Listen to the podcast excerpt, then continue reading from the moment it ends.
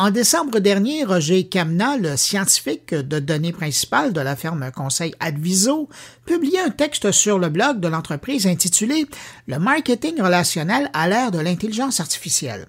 Le titre est venu me chercher, vous imaginez bien, et en quelques minutes, j'avais dévoré l'article. J'avoue que j'ai beaucoup aimé et je me suis dit que ça serait intéressant de l'entendre sur le sujet. Alors, je l'ai invité et il a accepté mon invitation. Alors, on va le retrouver à l'instant.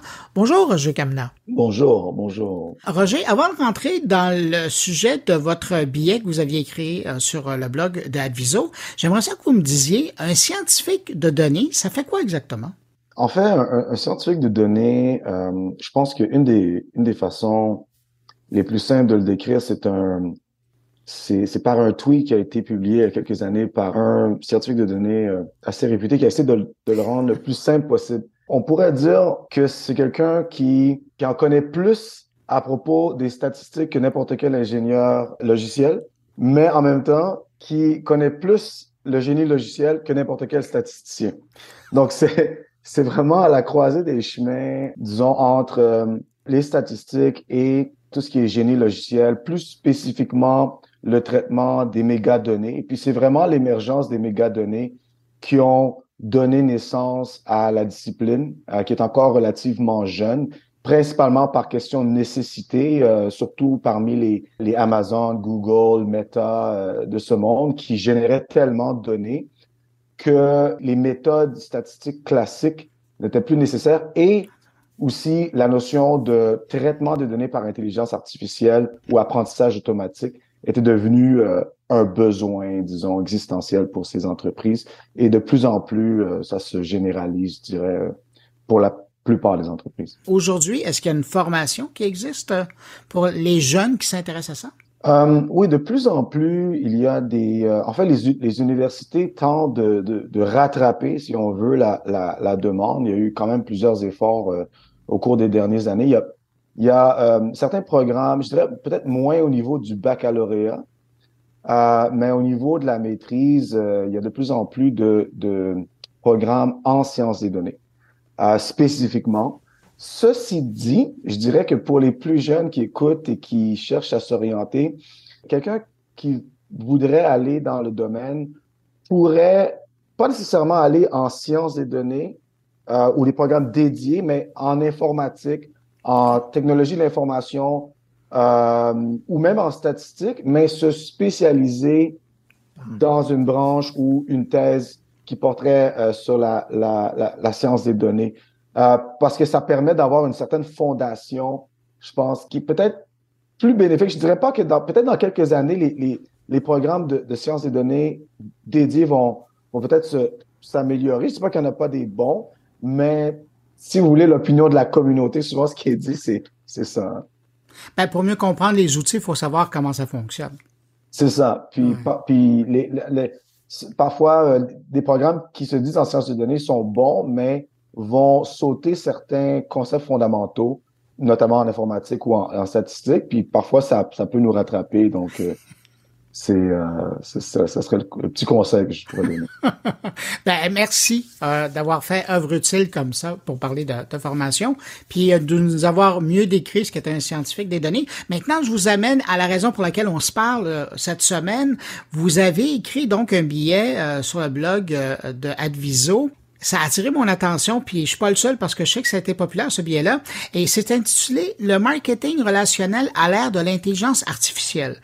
Vous avez écrit ça dans un moment où on peut dire que la, fin de l'année 2022 a été marquée par euh, OpenAI et son chat GPT. Et puis, quand j'ai lu ça, je me suis dit, ah, c'est intéressant de voir comment on peut utiliser ou comment on pourrait utiliser l'intelligence artificielle dans un contexte de marketing relationnel. J'aimerais ça vous entendre là-dessus. Ça a été quoi la prémisse pour écrire euh, ce texte-là dans votre tête? Ben, en fait, c'est motivé par euh, certains des changements dans le, le monde, euh, particulièrement du, du, marketing numérique. On sait que, euh, bon, par, par en, en, fonction des soucis pour euh, le respect de la vie privée, des données personnelles, il y a des changements qui s'opèrent au niveau des navigateurs, notamment. On sait que c'est déjà en cours avec avec tout, tout l'environnement Apple. Ça, euh, vous, vous, pensez à la disparition des cookies? la disparition des cookies, des identifiants mobiles euh, également, et ça, ça devient conséquent pour les marketeurs qui, pendant, euh, je dirais, les, probablement durant la dernière décennie, euh, parlaient beaucoup d'intelligence artificielle, de mégadonnées, mais, mais avec le, avec, c'était beaucoup dans une black box, on pourrait dire. C'était en utilisant des plateformes déjà qui étaient, qui utilisaient déjà ces technologies sans trop avoir à se préoccuper de comment ça fonctionne. Mais euh, avec ces changements, euh, les, les, entreprises euh, ne peuvent plus dépendre autant de Google, Facebook. On a vu d'ailleurs les actions de Facebook, euh, à quel point elles ont été affectées par ces changements. Euh, et euh, donc, on voit une tendance vers, OK, les marketeurs doivent maintenant se poser des nouvelles questions. maintenant, je dois utiliser mes données euh, je dois les exploiter pour essayer de reproduire un petit peu l'effet de ce que de ce qui va disparaître finalement. Alors comment je fais? Puis euh, au cours des années, ce qu'on remarque également, c'est qu'il y a beaucoup de données auprès des marketeurs. Euh, même quand je parle parfois avec les équipes TI, puis les équipes marketing qui souvent on, on souvent ils s'entendent pas toujours, mais une des choses que j'essaie d'expliquer en, faisant le, le pont là, euh, qu'on essaie de faire chez Adviso, c'est souvent c'est le pont à ces deux équipes-là. C'est de dire aux équipes TI, hey, il y a beaucoup, beaucoup de données de ce côté-là, mais c'est pas vraiment exploité. Mais maintenant, comment on va l'exploiter, cette donnée? Ben, on, peut, on ne peut plus le faire avec des fichiers Excel, puis euh, avec des, des juste des, des, formules statistiques de base dans bien des cas. Il va falloir aller plus loin. Donc, euh, l'utilisation de, l'apprentissage automatique ou l'intelligence artificielle va devenir un, moyen finalement de, pouvoir traiter ces données et continuer à opérer, disons, euh, au niveau marketing sans dépendre autant des, euh, des, Google, Facebook et de, ce monde. Ben, donnez-moi un exemple concret, là, une organisation qui aurait, puis j'ai bien aimé l'idée de faire le pont entre les services informatiques et le genre du marketing, mais donnez-moi euh, un exemple concret d'un client chez vous ou d'une entreprise que vous avez déjà vu passer là, récemment, où ils pourraient utiliser de l'information qu'ils ont, qu'ils génèrent eux-mêmes de par euh, le, trafic qu'ils ont, euh, par leur utilisateur, leur utilisateur potentiel, et euh, ce que le marketing pourrait en faire. Un exemple, vraiment, c'est en fait un domaine qui, qui est vraiment touché directement, là, puis on, on, parle avec de plus en plus de clients à, cet égard, c'est vraiment le marketing relationnel, d'une part. Euh, parce que qui dit marketing relationnel dit personnalisation, dit euh, potentiellement service à la clientèle. Euh, maintenant, tous ces domaines, euh, ou par exemple, la communication par courriel, je, pense un exemple que tout le monde peut comprendre. Euh, eh bien, on serait étonné de voir, parce que nous, sur notre radar, on, remarque que plusieurs équipes marketing font encore du ce qu'on appelle, euh, excusez l'anglicisme, du spray and pray. Donc, on, envoie des, des, courriels de, de, manière massive, euh, le même courriel à, tous nos 2 millions, 3 millions de d'abonnés sur notre infolette. Et ben, c'est coûteux, c'est pas efficace, ça génère des taux de désabonnement euh, plus élevés. Euh, les gens sont de plus en plus bombardés par l'information, donc euh, ils veulent pas recevoir un million de courriels. Donc ça s'en va dans, dans, un, dans un genre de, ça peut aller jusque dans un, soit, soit en désabonnement ou tout simplement en, en, en dans les oubliettes de notre euh, boîte de courriel. Alors ça devient important de personnaliser et les outils, encore une fois, black box.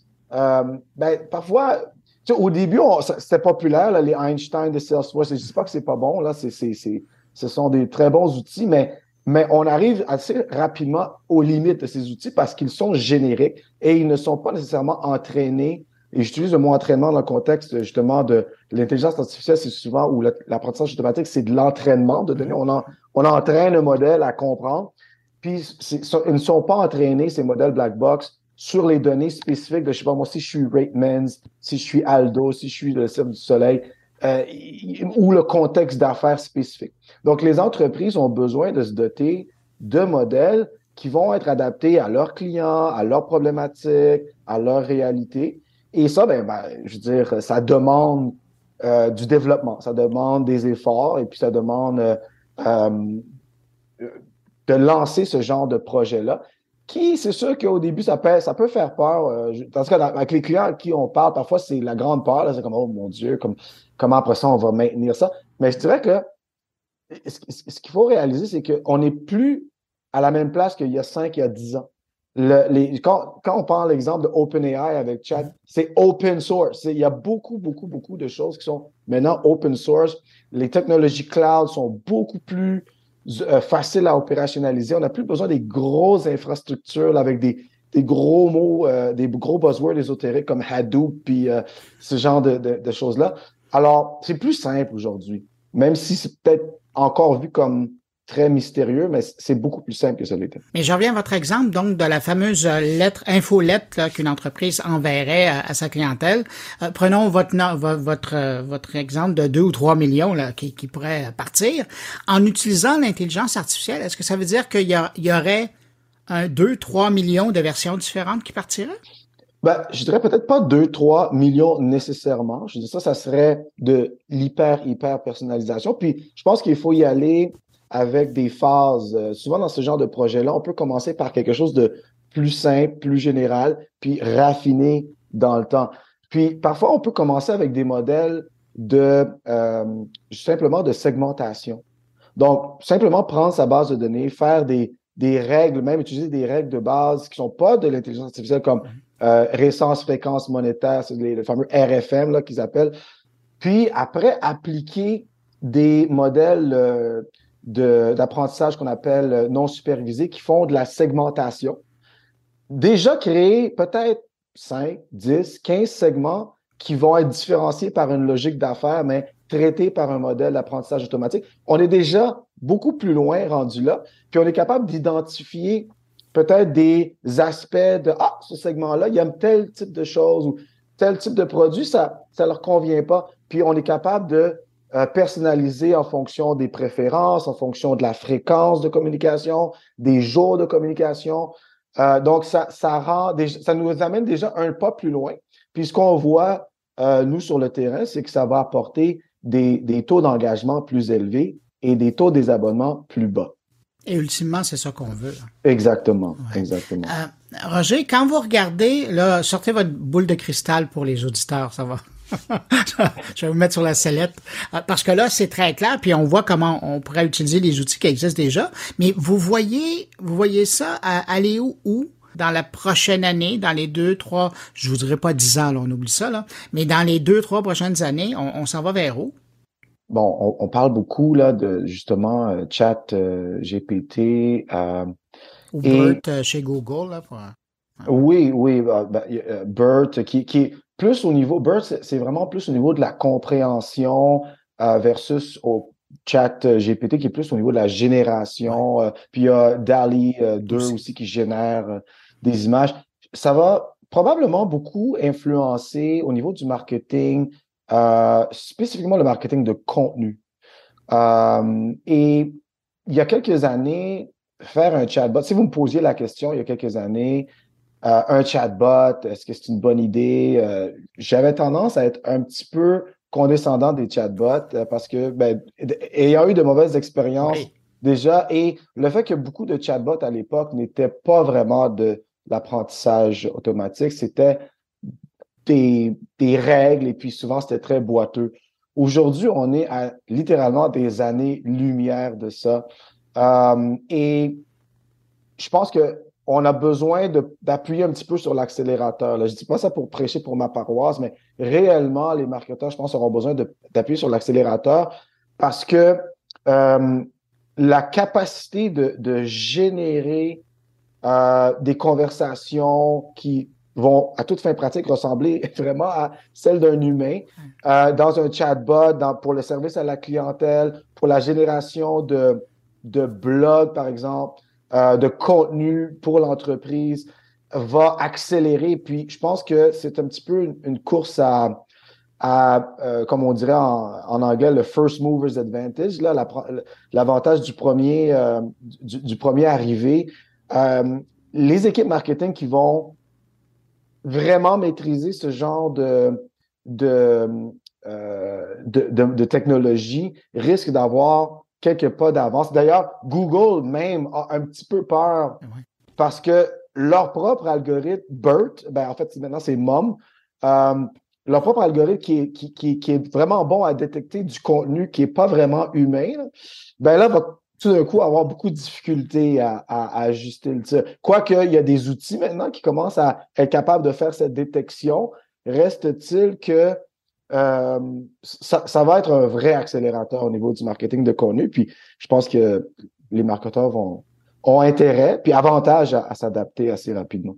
Ouais, puis peut-être à faire affaire avec vous aussi, parce que c'est vous qui suivez l'actualité dans le domaine-là, puis vous avez sûrement des bons conseils pour adapter ces outils-là à, leur réalité à eux.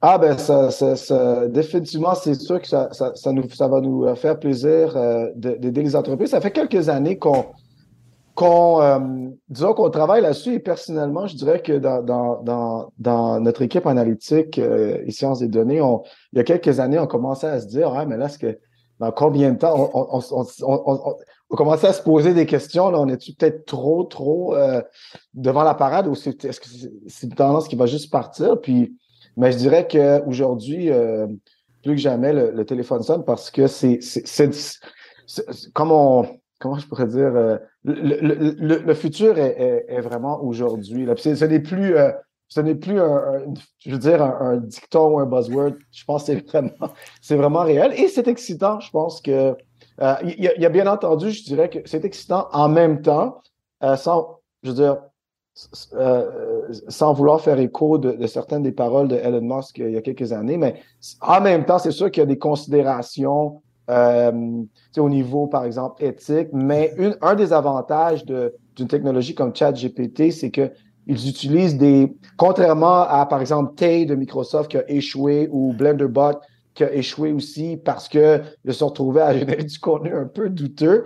Euh, les nouvelles technologies comme ChatGPT ont des mécanismes de, de protection comme le, le, Modification API qui est fait justement pour au moins freiner là, la, la possibilité que du contenu douteux soit euh, se, se, retrouve justement dans, euh, euh, je veux dire, euh, publié. Donc, ouais, je pense que c'est un bon moment pour, pour entrer dans, dans, ce, cette nouvelle ère. Oui. Puis d'autant plus, et, et c'est encore plus limpide en vous écoutant, c'est que dans le fond, si on a accès aujourd'hui à des outils aussi pointus, c'est parce que ceux-ci et ceux qui les font ont appris des, dix dernières années. Et c'est pour ça qu'on est rendu là. Alors, on peut présumer que dans cinq ans, ça va être euh, encore plus loin. Euh, Roger Kamna, euh, vous êtes scientifique de données principales, petit-tiret innovation, et recherche et développement chez Adviso. Merci d'avoir pris de votre temps pour répondre à mes questions. Puis, j'invite les gens à aller lire votre article. C'est vraiment fascinant et ça fait réfléchir. Je vais mettre un lien à partir de la page de l'épisode sur mon carnet. Et ou sinon, si vous faites un petit peu de recherche là, sur le blog d'Adviso, le titre de l'article qu'il a signé, le marketing relationnel à l'ère de l'intelligence artificielle. Mon invité était Roger Kamna. Merci beaucoup. Merci à vous et ça a été un grand plaisir et un grand honneur d'être à votre grand et fameux podcast. Merci. Et puis bonne année. Bonne année à vous et à vos auditeurs.